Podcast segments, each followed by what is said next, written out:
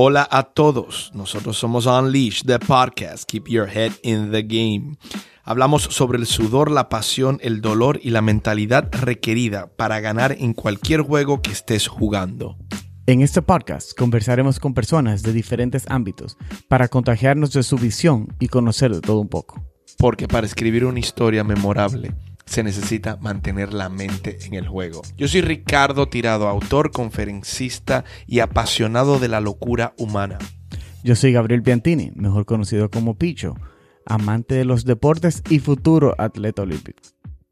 Señores, les tenemos esta semana a María Dimitrova, dominicana, búlgara, karateca ella ha ganado múltiples medallas de oro y ha sido la máxima representación del karate en República Dominicana de esto. También es empresaria, comentó de su visión en el negocio de las artes marciales, porque sí hay un negocio. Lo más interesante, o de las cosas más interesantes, es su super carácter, su super determinación y una cosa que a mí me sorprendió fue su capacidad de reinventarse y de no importa el obstáculo, poder superarlo.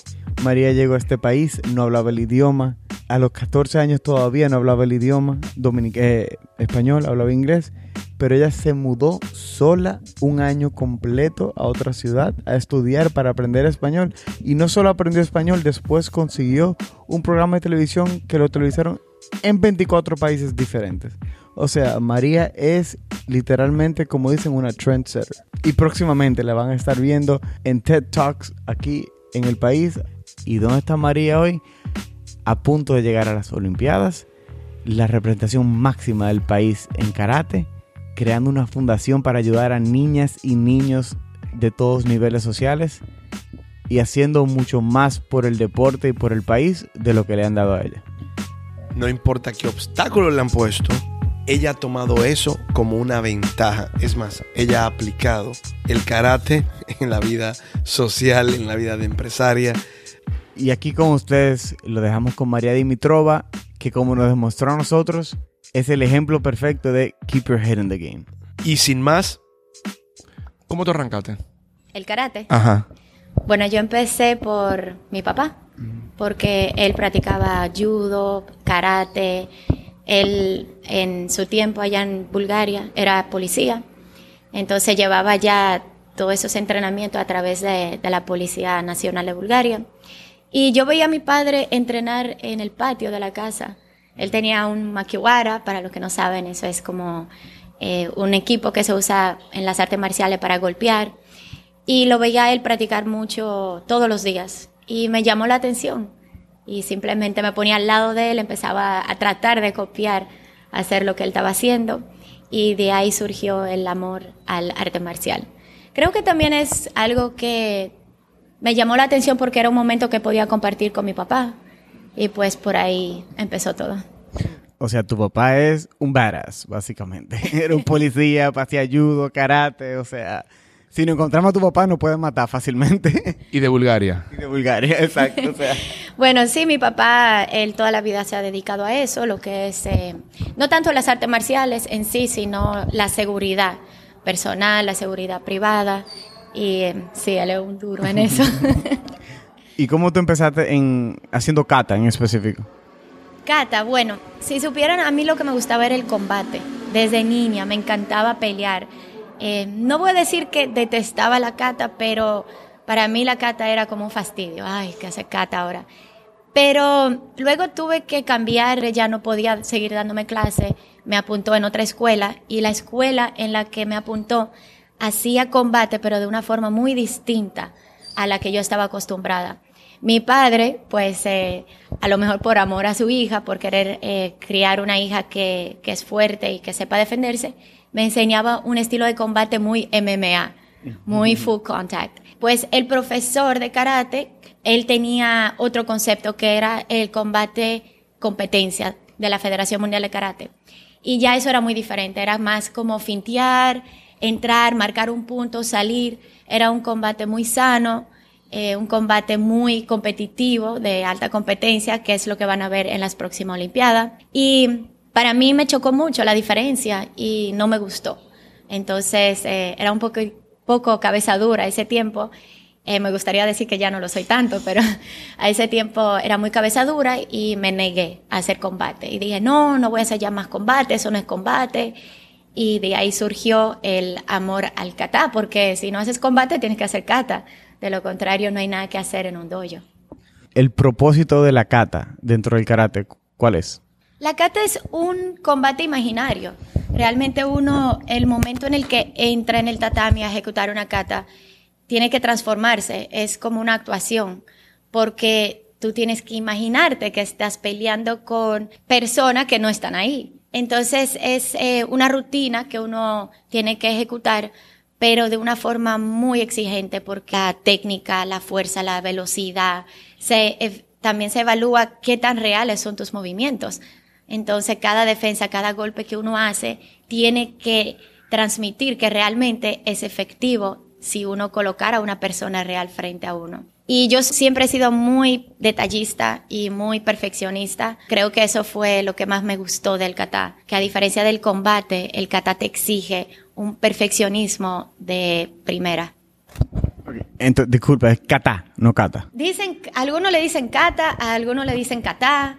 Eh, yo creo que como yo yo hablo varios idiomas, a veces me, se me cruzan los cables porque en, en, República Dominicana en español se dice kata, en Bulgaria, mi idioma natal, es kata. O sea, que es bien curioso porque nosotros estuvimos viendo de tus videos entrenando y cuando tú estabas en Doha ahora, el, tú pusiste uno bien chulo, te quedó el de, el de la playa, tú entrenando en la arena. Estuvimos comentando que normalmente lo que la gente ve y lo que la gente asocia con, con algo de kata o algo así es lo que veía en karate kick, cosas así. Y totalmente diferente. O sea, lo que tú haces explosivo, o sea, bien eh, puntual, la posición de todo, o sea, bien... Preciso. Bien preciso eso. Sí, así es. Eh, bueno, Hollywood es Hollywood, ¿no? Incluso es, es, interesante porque los que practicamos artes marciales y vemos películas de artes marciales con actores que eh, obviamente nunca se han dedicado a las artes marciales y tienen que hacer escenas de combate y pues hacer algunas cosas que uno dice, ah, puro Hollywood. O sea, pero está bien porque Hollywood es Hollywood y la idea es vender y que al público le guste. Y para eso no necesitas eh, tener esa precisión o esa perfección como se necesita ya en el deporte profesional. Ahora, entrando un poco más en tu, tú, hablaste algo de perfeccionismo. Entrando en el tema de tu disciplina como tal para tu práctica y la práctica constante, que me imagino que lleva esa perfección que tú tanto hablas. ¿Cómo tú te mantienes, vamos a llamarle, enfocada a, a, eso? O sea, ¿cómo tú creaste esa disciplina? ¿Se creó por el arte o se creó porque tú has tenido ese drive siempre? Yo creo que un poco de todo. Yo creo que como persona, desde niña, yo siempre he sido muy competitiva. Pero lo que es la parte de la disciplina y de los compromisos, eh, yo se lo debo mucho a mi madre, porque mi madre, ella es profesora y ella desde una temprana edad me enseñó que compromiso es compromiso, ir a la escuela, terminas la escuela, llegas a la casa, hay que hacer tu tarea de una vez, una vez que terminas tu tarea ya estás libre para hacer cualquier otra actividad. Y luego ya dentro de lo que son las artes marciales, el karate en este caso, ahí sí es donde realmente desarrollas esa parte de la disciplina. Porque no es solamente disciplina en cuanto a respeto hacia los demás, sino es disciplina en cuanto a tu asumir un reto, asumir un compromiso, ya sea aprender una nueva cata, ya sea prepararse para un examen de cinta o una competencia, pero una vez que tú asumes ese compromiso, el karate te enseña de tú cumplir y cualquier obstáculo que se te presenta en el camino, que siempre va a haber obstáculos, eh, son obstáculos que tienes que superar.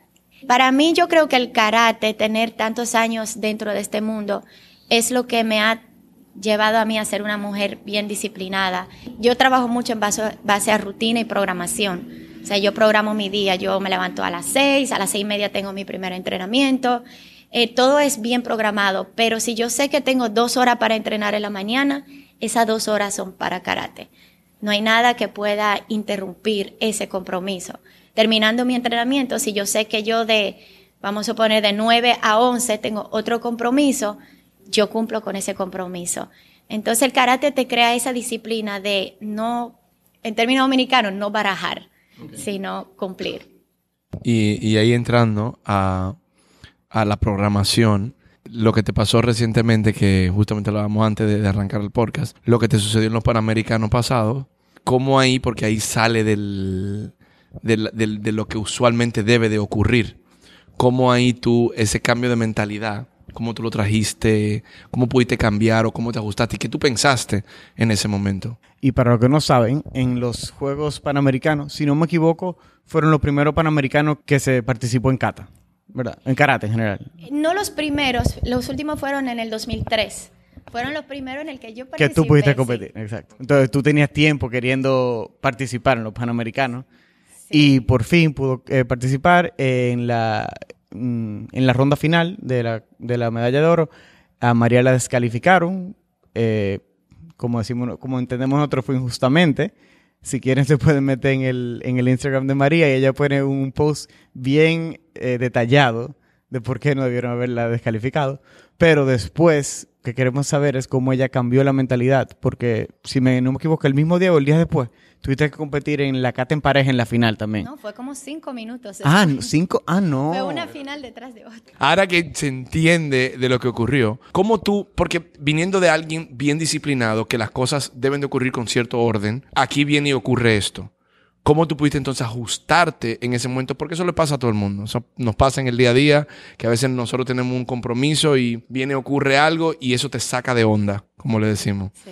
Entonces, ¿cómo tú pudiste ajustar de nuevo? Cuéntanos la experiencia, porque yo creo que no solamente yo estoy curioso, yo creo que mucha gente puede estar curioso con eso. Bueno, yo creo que al final de cuentas lo que me dio a mí la fuerza de volver a salir al escenario es eh, el compromiso que yo sentía con el país, con mi federación, con todos mis alumnos que, que estaban pendientes de ese campeonato.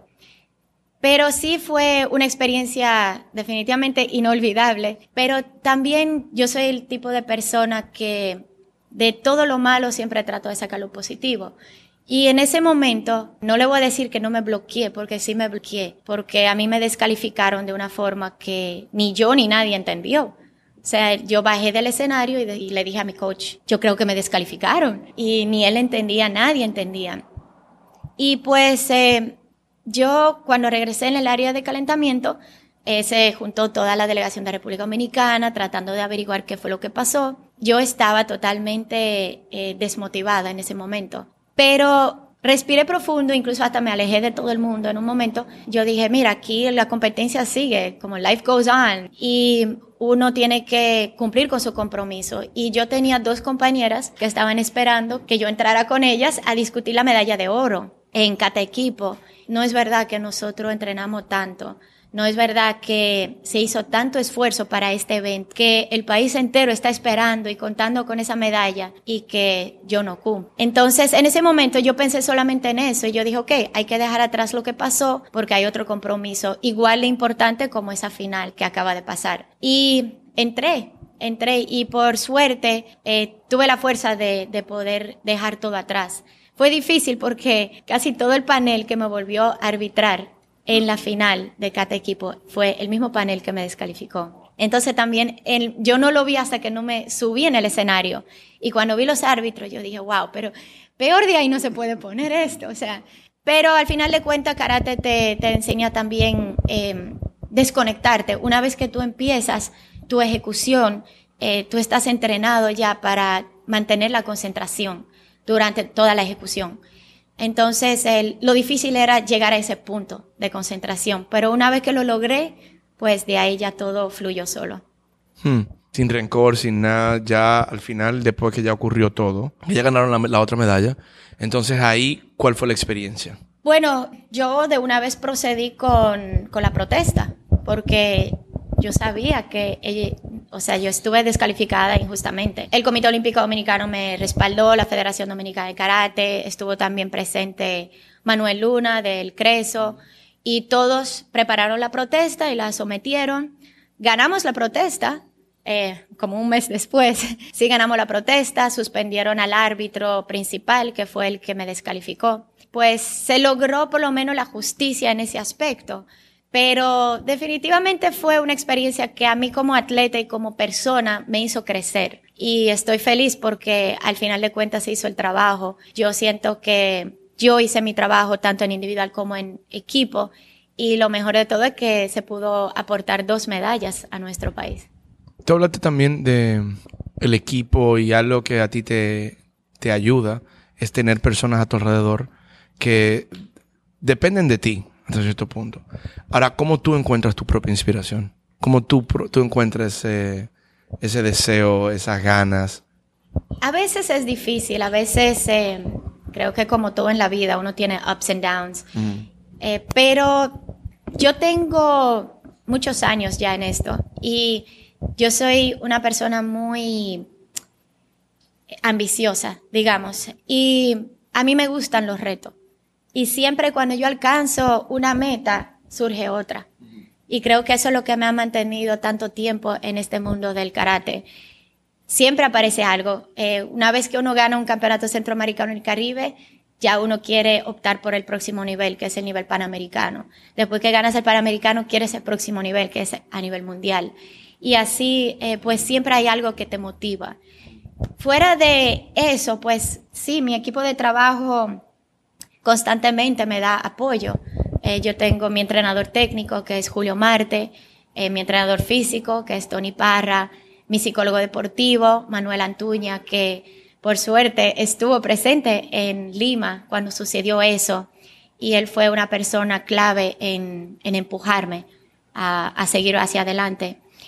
También están siempre mis padres que, que en la buena y en la mala me, me respaldan. Eh, cuando yo estoy más eh, desmotivada, ellos son los que me empujan y me dicen, pero de verdad, ¿tú quieres retirarte ya? ¿Tú no crees que todavía te queda un chisma? Entonces ellos siempre me empujan y sobre todo, sobre todo mis alumnos, porque mis alumnos eh, ven en mí como, como, una inspiración de lo que ellos quisieran ser y los campeonatos que yo he ganado, ellos quisieran seguir esos pasos. Y es un compromiso, una presión también encima, pero ver a los niños querer lograr lo que tú has logrado, pues eso inspira a uno. Qué interesante que tú hables de, la inspiración que te dan tus alumnos. Ahora mismo estamos sentados en tu dojo, donde tú entrenas con tus alumnos. ¿Cuál fue la motivación a tener tu propio dojo, a, abrir básicamente tu propia escuela, a pasar tus conocimientos a otra generación? Bueno, realmente eh, yo asumí el dojo por compromiso con la Asociación Dominicana de Shitori Shitokai, que es el estilo que nosotros practicamos. Y nosotros, nuestro presidente, el sensei Tony Rivera, él siempre ha seguido la línea pura de karate, que es la línea japonesa.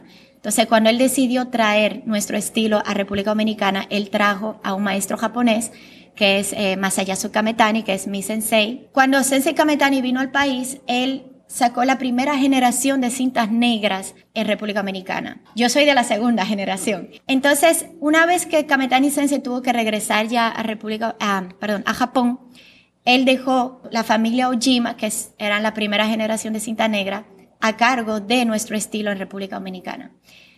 Pero ellos también tuvieron que regresar a Japón. Entonces, cuando ellos regresaron a Japón, me tocó a mí asumir ese compromiso. En ese tiempo yo todavía era bien jovencita, estaba eh, todavía en esa etapa donde estaba, como atleta estaba tratando de destacarme a nivel continental y requería muchas horas de entrenamiento diario.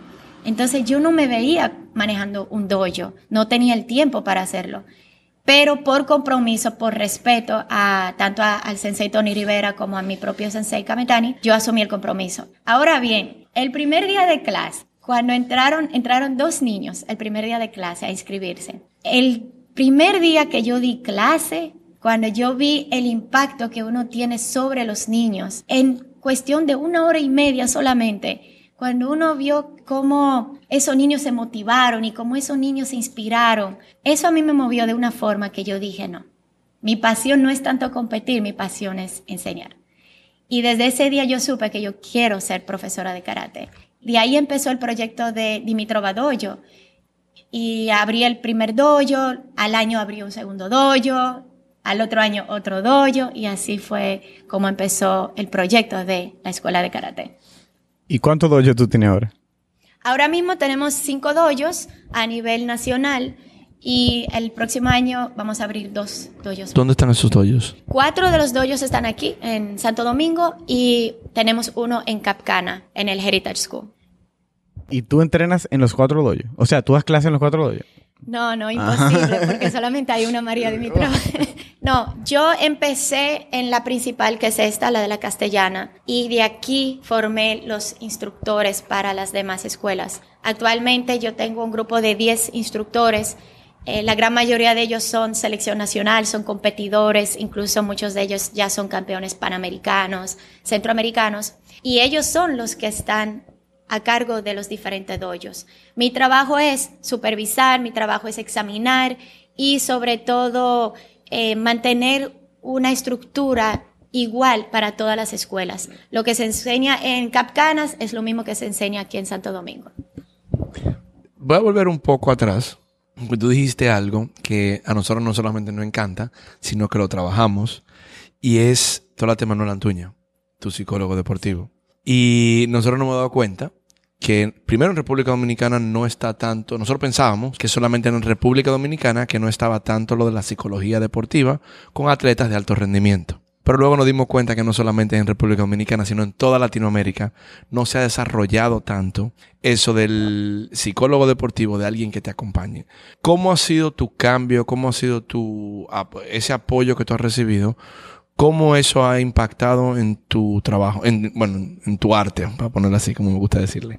Bueno, en mi caso, Manuel me ayudó mucho a superar una cosa que me frenaba destacarme más a nivel internacional y era la presión justo antes de salir, que a veces le decimos el prearranque. Yo sentía unos nervios y una presión que me bloqueaba en la primera ronda.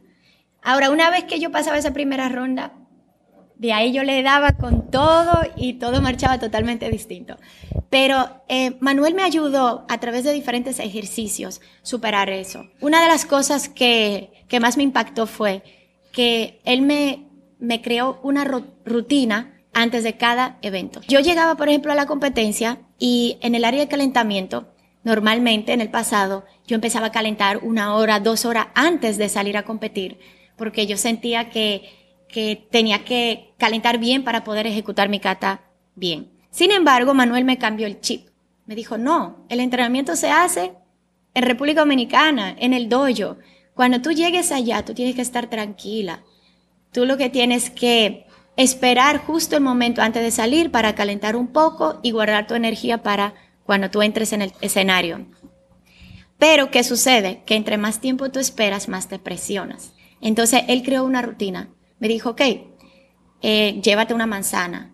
O si vas a hacer un calentamiento o un estiramiento, que sea el mismo calentamiento, el mismo estiramiento, que te tome el mismo tiempo que te toma en el entrenamiento. Entonces yo llegaba al campeonato y empezaba a hacer esa rutina. Y a medida que tú estás haciendo la rutina, tú estás pendiente de tu rutina, tú no estás pendiente del campeonato. Tú estás pendiente que tú tienes que hacer tal ejercicio, después tienes que hacer tal cosa, después tienes un minuto de descanso para que te hidrates, después esto, lo otro. Y eso a mí no me dio el chance de yo presionarme antes de entrar a competir. Y eso me cambió totalmente mi desempeño a nivel internacional. Entonces a, a Manuel yo le debo mucho esa parte porque la parte psicológica muchas personas no entienden que es sumamente importante para un atleta de alto rendimiento, porque al final de cuentas la parte mental en el momento exacto de la competencia es lo que define el primer lugar del segundo o del tercer lugar. No es solamente cuestión de preparación técnica y física. Cuéntanos un poco más de... Sabemos que estuvimos recientemente en Qatar, ¿no? en, los Juegos de Doha. Cuéntanos cómo es la experiencia, cómo tuve la, la diferencia de unos juegos básicamente en Latinoamérica contra una competencia en Qatar, o sea, en el otro lado del mundo. Bueno, la competencia de Qatar, antes que todo, fue algo totalmente nuevo para todos, todas las competidoras a nivel mundial, porque fueron los primeros juegos de playa que se hicieron Ninguna de nosotras había realmente hecho kata en arena. Es totalmente diferente. El tatami es duro, el tatami rebota un poco. La arena es todo lo contrario. El, uno hace una posición y el pie se hunde. Entonces, eh, para nosotros fue totalmente un reto. Y viniendo de cabarete, viniendo de República Dominicana. Eso, eso a mí me, me dio una presión extra, porque yo decía, wow, no es verdad que yo vivo en el Caribe y que yo voy a llegar a Qatar y no hacer un buen papel, porque todos se van a agarrar de que, pero tú vives en una playa. y no es así. El que vive aquí sabe que en Santo Domingo no hay playa. Para uno ir a la playa tiene que coger para Boca Chica o, o Juan Dolio o Punta Cana. Pero sí, nosotros solamente tuvimos una semana para prepararnos, una semana para adaptarnos a ese terreno. Practicamos en, para no tener que viajar diario a Juan Dolio, practicamos en la cancha de playa de voleibol en el Centro Olímpico. Pero ahí era totalmente un desnivel, porque no es, no es una cancha preparada, no es una cancha que se está usando mucho. Eso también me sirvió porque al yo adaptarme a un terreno tan incómodo, cuando llegué a Doha, el terreno estuvo bien preparado, fue eh, la arena, aunque se hundía un poco el pie, era por lo menos plana, el terreno era plano. Entonces, eh, siento que ahí también llevaba cierta ventaja. Y por supuesto, eh, a diferencia de muchas, por ejemplo, las competidoras de Inglaterra, de Suecia, eh, de Rusia, no están acostumbradas al calor. Y allá hacía 40 grados. 40 grados y el escenario eh, no tenían carpa, era bajo sol, al mediodía, o sea, fue difícil, pero para el que viene de República Dominicana y está acostumbrado a ese calor, a, entrenar en el Olímpico, pues para mí no fue tan difícil ese cambio de, climático, digamos. Espérate, cuando tú dices que estaba a 40 grados y que era al aire libre, ¿la arena también estaba así de caliente? No, porque ellos entre cada ronda, cada vez que salía un competidor del escenario, mojaban la arena. Exacto. Tenían que mojarla. Es imposible, ¿sí no? Sí, no, sí, era, sí, pero igual el sol picaba, el sol también te pegaba justo en los ojos, entonces uno hacía la cata, pero como medio, yo creo que todos salimos achinados ahí en, en, toda esa foto. Y lo peor de todo es que cada vez que uno hace una, una patada, la arena pues vuela. Y a veces en una ronda, por ejemplo, la primera patada que yo hice, me entró en, en un ojo la arena. Entonces, pues tuve que hacer la cata así con un, con un ojo. ¿Y qué tal te gustó hacerlo en, en la arena? A mí personalmente me gustó, porque también te da otra sensación. Al tú no tener un terreno plano, una superficie cómoda para tú hacer tus posiciones, te obliga a conectarte más con el piso. Entonces te obliga a usar músculos que tú ni sabías que existían. Y en, en, cuanto a la parte física, pues era mucho más exigente, pero también era muy buena preparación para, para la parte inferior del cuerpo, para las piernas sobre todo. Y uno siente más la cata porque al uno conectarse más con el piso se siente mucho más firme, más estable. Entonces, a mí personalmente me gustó, pero el tatami es más cómodo, definitivamente. Por eso Mr. Miyagi hacía la cata en la playa. Entonces, María, ¿cuál es? Porque tú dijiste primero lo Caribe, luego eh, Panamericano, ahora fuiste. ¿Cuál es próximo paso? ¿Cuál es lo próximo, la, el próximo meta, próximo proyecto? Está Tokio 2020, que es lo, lo más alto, nivel más alto al que un atleta puede llegar. Todavía estamos en el proceso de clasificación. La clasificación para karate era en mayo del próximo año. Hay diferentes formas de clasificar. Está por el ranking WKF, que solamente clasifican cuatro. Nosotros no vamos a optar por esa vía, aunque ahora mismo yo estoy en el sexto lugar, o sea que nada más tendría que, que tumbar a, a una o dos competidoras como mucho eh, para entrar. No vamos a optar por esa vía porque habría que competir en casi 10, 12 eventos de aquí a mayo, que económicamente no es eh, factible para, para nuestro país, nuestra federación, y tampoco en mi caso como también empresaria, eh, no puedo dejar de mi negocio por seis meses para irme a entrenar y a competir. Entonces la otra opción que tenemos es por vía del campeonato clasificatorio, que es en mayo en Francia y ahí clasifican tres atletas solamente. Entonces el próximo compromiso que tenemos es prepararnos bien para ese evento y cruzar los dedos y ver qué posibilidad hay de ganar ese cupo para República Dominicana. ¿Tres de cuánto hay?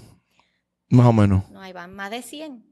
Ah. Sí. Y en Tokio solamente va a ser cata individual, ¿verdad? No va a haber en equipo. No, no hay equipo, solamente cata individual. Tres pesos de combate masculino, tres pesos de combate femenino, uno en kata femenino y uno en kata masculino. Yo entiendo lo de los pesos en ciertas artes marciales, que es eh, que hay combate directo, básicamente. Pero ¿por qué influye tanto en la kata, donde el peso del contrincante, vamos a suponer, no, no te debería afectar a ti. No, no, porque en kata no hay peso. Kata es kata individual. Donde hay eh, categorías de peso es solamente en combate. Ah, en combate, ok, ya, ya entendí, perfecto. Volviendo a algo que tú dijiste anteriormente del apoyo del país y que no es eh, factible para el país, ¿cómo tú has visto en los tiempos recientes, incluso desde que llegó, por ejemplo, Creso y hasta un poco antes, que han ido mejorando el apoyo que tú has recibido de parte de la federación, del país, para promover el deporte, para promoverte a ti y, bueno, y otros deportes en general? Bueno, yo creo que como todo en la vida, si hay dinero, todo fluye más fácil y uno progresa más. En el caso del Creso, yo creo que ellos han sido un aporte eh, sumamente importante para el desarrollo del deporte dominicano. Gracias al Creso, cierto grupo de deportistas de diferentes disciplinas podemos competir más, podemos hacer base de entrenamiento, que todo eso nos ayuda a nosotros desarrollarnos como atletas.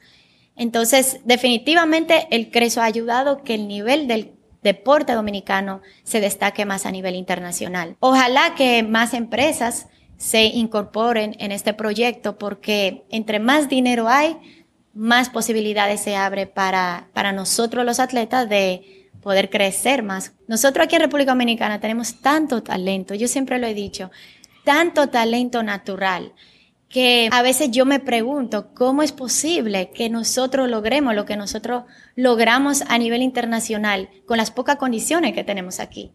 Porque el Centro Olímpico, por ejemplo, no nos da a nosotros una preparación que nosotros necesitamos para ganarle a atletas los de Francia, España, Italia, que tienen unas bases de entrenamiento tan desarrolladas que aquí no tenemos ni siquiera un baño, que unas instalaciones estamos hablando. Unas instalaciones, sí. que aquí en el Centro Olímpico ni siquiera hay un baño decente. En el pabellón de karate, por ejemplo, los baños están asquerosos. Para yo ir al baño, yo tengo que coger para la bomba o para el McDonald's que queda en la tiradente, porque no hay forma de uno entrar en esos baños. Entonces, y estoy poniendo un ejemplo más básico, pero nosotros ni siquiera tenemos un gimnasio en el Centro Olímpico. Y un atleta no puede llegar a ser campeón en ninguna disciplina si no tiene una preparación física. En mi caso, gracias al The Training Club eh, y Tony Parra, yo hago mi preparación física allá pero eso no es a través del Ministerio de Deporte, no es a través del Comité Olímpico Dominicano, ni siquiera el CRESO. Eso lo conseguí yo por mi lado. Entonces, si uno se pone a pensar, o sea, un atleta de alto rendimiento a ese nivel no debería estar saliendo a la calle buscando ayuda de otros sectores para poder prepararse para traerle una medalla al país. O sea que, como le decimos en Dominicana, no solamente se es atleta, también que ser joseador, como se dice. Correcto, tienes que buscártela. Buscártela, hay que buscársela. Sí, esa es la palabra. Pero, pero claro, a nivel nacional creo que todavía nos falta mucho por desarrollar las instalaciones. Al igual, creo que tenemos que seguir desarrollando nuestros entrenadores, porque es difícil que un atleta crezca si no tiene un entrenador que esté bien preparado y actualizado. Entonces, yo siento que nuestros entrenadores necesitan también que se invierta en ellos para ellos seguir mejorando y ellos seguir creciendo. Al igual, yo considero que a los entrenadores hay que reconocerles su trabajo y lamentablemente solamente se le premia a los atletas, pero no se le premia a los entrenadores. Como en el caso de Lima. Caso de Lima, el dinero que se entregó por las medallas fue solamente al atleta, no fue al entrenador. Entonces, por ejemplo, ya no sé, otros atletas, pero en, mi caso y mi compañera Franchel Velázquez del equipo, nosotras, del dinero que nos dio el gobierno, nosotros apartamos una parte y se lo entregamos a nuestros entrenadores, porque es la única forma de tú por lo menos darle una recompensa por su trabajo, porque el atleta no entrena solo, está el entrenador ahí también fajado. Pero definitivamente fuera de lo que son las instalaciones y la parte de los entrenadores que considero que hay que fomentar. El CRESO sí ha ayudado mucho con los eventos internacionales y con las bases de entrenamiento para que el atleta se pueda seguir desarrollando. María, y tú siendo una mujer, eh, una atleta de alto rendimiento, una campeona a nivel internacional, ¿cómo tú ves el, o cómo tú has sentido el movimiento femenino en los deportes, como ha ido creciendo, como las mujeres tienen más participación, ya en muchos deportes las mujeres ganan igual que los hombres. ¿Cómo tú te sientes siendo parte de ese movimiento y también tú sientes que ese movimiento ha influenciado un poco en el país? Yo considero que los últimos años el deporte femenino ha crecido bastante en nuestro país porque se han ido también desarrollando ciertos eventos y ciertas actividades orientadas solamente a la mujer. Y por supuesto, todas esas actividades eh, de una u otra forma motivan e inspiran a las niñas, a las mujeres en sí. Yo por mi parte soy muy feminista, porque yo vengo de un deporte que muchos consideran que es un deporte de hombres. Siempre dicen karate. No, yo pone mi hija en karate porque mejor la pongo en danza, en ballet. Y eso está bien, pero lo que las personas no entienden es todos los valores que el karate le puede transmitir a una niña. Porque cualquier padre quiere que su niña en una situación pueda defenderse. Y el karate te enseña precisamente eso. Te enseña, primero que todo, eh, desarrollar un carácter fuerte. Segundo, no sentirte menos que un hombre. Porque en el tatami, en un dojo, una de las cosas que se enseña es que no hay, eh, es igualdad, no hay una preferencia hacia uno de los sexos. Y no se dice femenino, masculino, no, no, tú las chicas de este lado, los chicos de este lado, no. Hay grupos de karate de, tal edad a tal edad, de tal nivel a tal nivel, y todos hacen exactamente lo mismo. Entonces eso también eh, ayuda a las niñas a entender que ellas pueden ser igual de fuertes que los chicos, ¿por qué no? Por eso recientemente yo abrí una fundación eh, sin fines de lucro que se llama la Fundación María Dimitrova, que se enfoca en ayudar sobre todo a niñas y mujeres que vienen de recursos económicos bien escasos y que de alguna u otra forma han sido abusadas, han sido víctimas de abuso doméstico, por ejemplo, o del mismo bullying. Y actualmente tenemos 50 niñas, todas adolescentes, entre las edades de 12 y 17 años. Y estamos trabajando solamente con ellas para enseñarles los valores que transmite el karate, para ayudarle a superar esas dificultades que se le han presentado en su vida personal, para enseñarles a defenderse y sobre todo para que ellas entiendan que ningún hombre debe de ponerle la mano en sí, que ellas tienen que respetarse ellas mismas primero, en caso de, en el peor caso, eh, tengan que defenderse, saber cómo. Por eso digo que soy un poquito feminista en ese sentido, porque muchas mujeres eh, y muchas niñas sobre todo, el miedo es dar ese primer paso. Entonces nosotros a través de esas becas que facilitamos, le estamos dando la mano a estas niñas de venir ellas solas para acá, eh, conocer este mundo del karate, conocer los valores de las artes marciales en sí y de alguna forma poder aportar a su vida de una manera positiva. Es algo que me encanta y me encantó ahorita como lo dijiste, cuando hablábamos del, del comité, bueno, del Centro Olímpico Dominicano que hay en Santo Domingo y cómo tú quieres mejorarlo, cómo tú quieres cambiarlo. Y ahora escuchando lo de la fundación, también, o sea, no solamente lo que tú dices y lo que tú practicas cuando, cuando practicas, sino tú también lo estás llevando a la vida social, a lo, al ambiente, a ayudar a los demás. Entonces, yo aquí me pregunto, ¿cuál es el gran sueño de María Dimitrova? ¿Qué es lo que tú quisieras ver? Que tú dices, ¿sabes? Que yo, cuando yo, yo quiero ver esto en República Dominicana. Porque, María, aunque ya lo dijimos al principio, eres de padres búlgaros, pero tú te criaste aquí en República Dominicana. Entonces tú te sientes dominicana. Sí, así es. Entonces, ¿cuál es el gran sueño para ti en República Dominicana con todo esto que estás creando de los doyos eh, de la fundación? Mi sueño es eh, dejar una huella.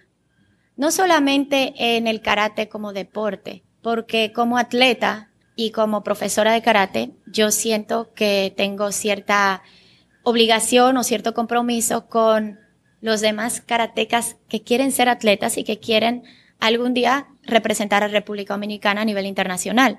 Mi papel como profesora, entrenadora, campeona de karate es ayudar a esa próxima generación para que puedan destacarse a nivel internacional. Pero fuera de eso, el karate es mucho más que simplemente un deporte. Muchos creen que el karate es solamente para competir. Al contrario, el karate es un estilo de vida. El karate es, tiene su filosofía y es mucho más profundo que simplemente ponerse una medalla, colgarse una medalla en una competencia. Entonces mi sueño es poder hacer entender a la gente los valores que pueden transmitirse a través del karate en una persona que no necesariamente tiene que ser competidor o competidora, que no necesariamente tiene que ser eh, orientado o orientada hacia el mundo competitivo, que es el mundo del que yo realmente salgo en el karate. Pero gracias a la asociación de Shitoryu Tokai Dominicana, gracias a mi sensei que es japonés, también yo desde una temprana edad conocí la otra parte del karate, que es la parte marcial. Y yo quisiera que a través de esta fundación, la Fundación María Dimitrova pueda impactar y pueda ayudar a todas estas niñas adolescentes en su vida personal. Ese es mi sueño. Yo quiero decir que de alguna forma, porque esa es mi forma de cómo contribuir para atrás con el pueblo dominicano. Yo quiero que algún día yo pueda decir, wow, esta niña superó ese problema que estuvo, eh, por el que estuvo pasando en su casa, que la estaban abusando. Y fue gracias a nosotros, fue gracias a los valores del karate. Y hoy día nosotros podemos decir, ella va a tener un futuro mejor. Wow, eso es inspirador. Y yo creo que si todos pusiéramos un granito de, arena, como dicen, más o menos como tú lo estás haciendo, República Dominicana fueron un mejor país, tanto deportivamente como socialmente también. Pero como te hemos conocido un poco más hoy, María, y vemos eh, lo apasionada y lo determinada que eres y lo, y lo driven que tú eres. Como no conocemos la cultura en Bulgaria, me estoy tratando de imaginar una María pequeña, con esa determinación, ese enojo básicamente, sabiendo karate, ¿cómo era tu niñez? ¿Cómo era si un niño en el colegio, una niña en el colegio venía y te trataba mal? O sea, ¿cómo tú reaccionabas? Porque eso me parece bien intrigante, o sea, alguien tan fuerte como tú desde pequeña. Bueno, yo siempre he tenido un carácter un poco complicado, digamos, porque siempre fui muy competitiva. Y cuando uno es más pequeño, no, todavía no se da cuenta de las consecuencias, no se da cuenta de muchas cosas. No mataste a nadie. No, no, no. Por ejemplo, ¿sabes que los muchachitos, cuando son, cuando son niños todavía, si le gusta una muchacha, una niña, empiezan a pegarle, a jalarle el cabello. Como que no saben, obviamente, todavía cómo enamorar. La, la tratan mal. Exacto. Entonces, yo no era muy paciente con eso.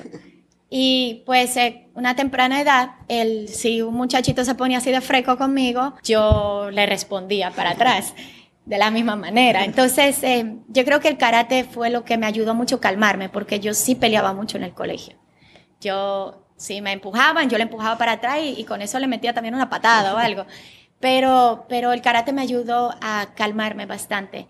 Y siempre sí fui muy de carácter fuerte, siempre era capitana de, o capitana del curso, del deporte. Yo jugaba mucho fútbol, entonces capitana del equipo. O sea, siempre quería ser como la número uno. Y pues eso sí me trajo algunos problemas, porque obviamente cuando uno quiere siempre destacarse, eso sí trae ciertos celos, envidia y problemas con otros compañeros.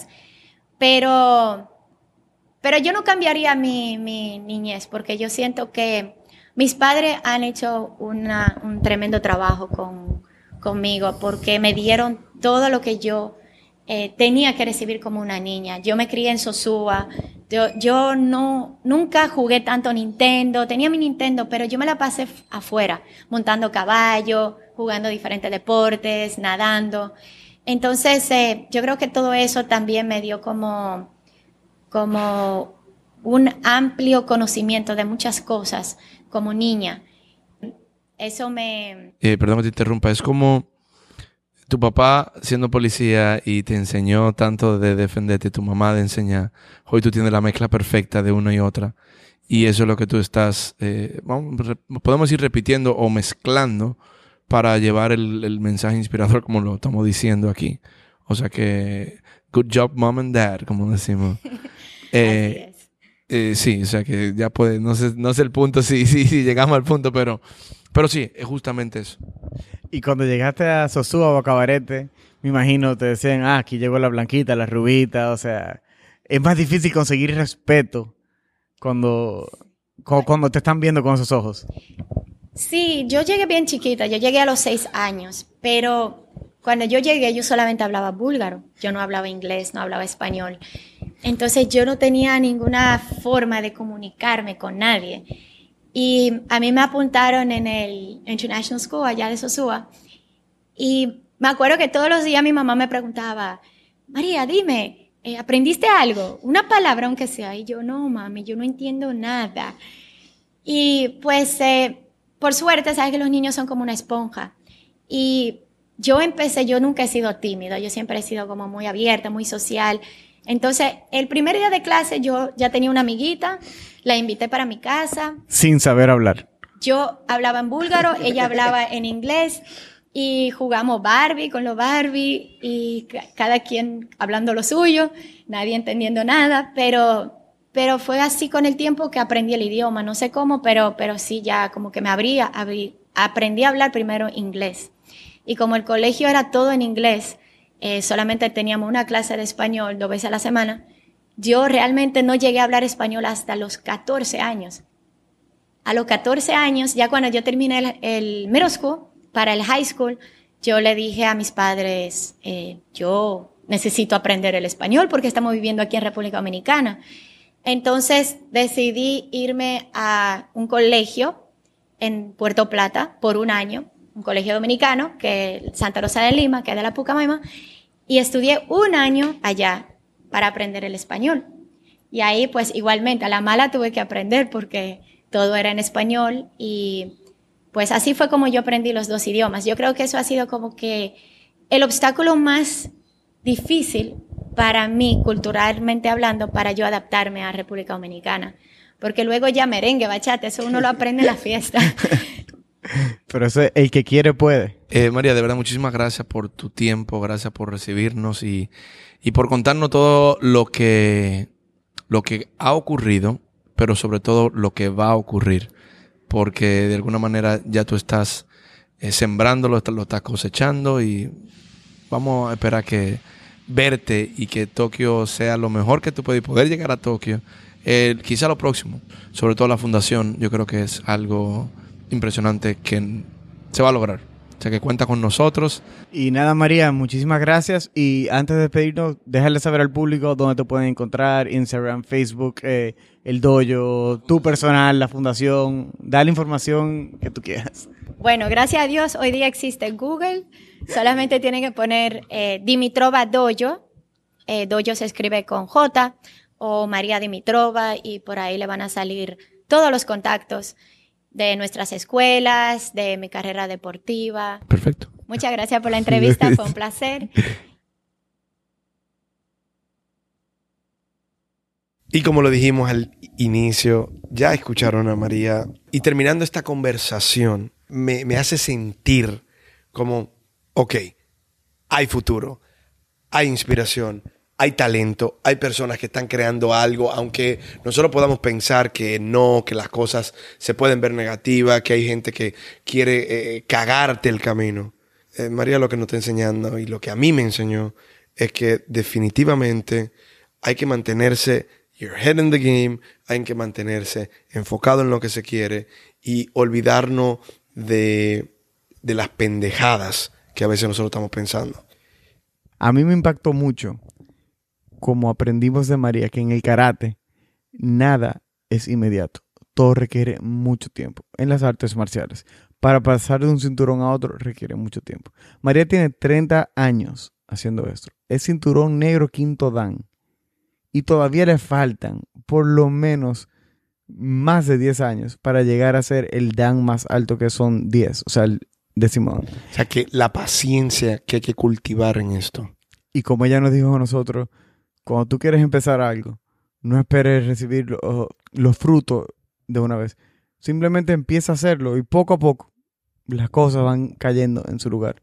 Pero hay que, hay que empezar. Sí, y no, y obvio, hay una parte en la entrevista que no la pudieron escuchar, lamentablemente, pero en el offline, que yo creo que una de las partes que más estoy disfrutando de estos podcasts, en los offline, conocer a profundidad este ser humano que también, como todos nosotros, está buscando la manera de mantenerse en su más alto nivel.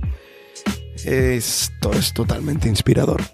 Nos vemos la semana que viene y recuerden, Keep your head in the game.